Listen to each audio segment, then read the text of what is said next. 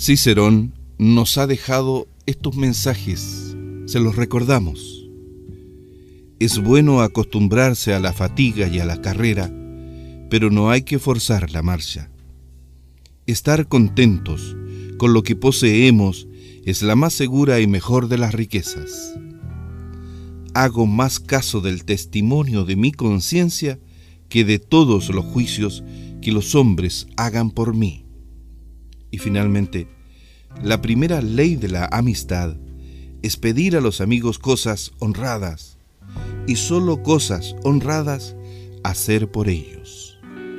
Cicerón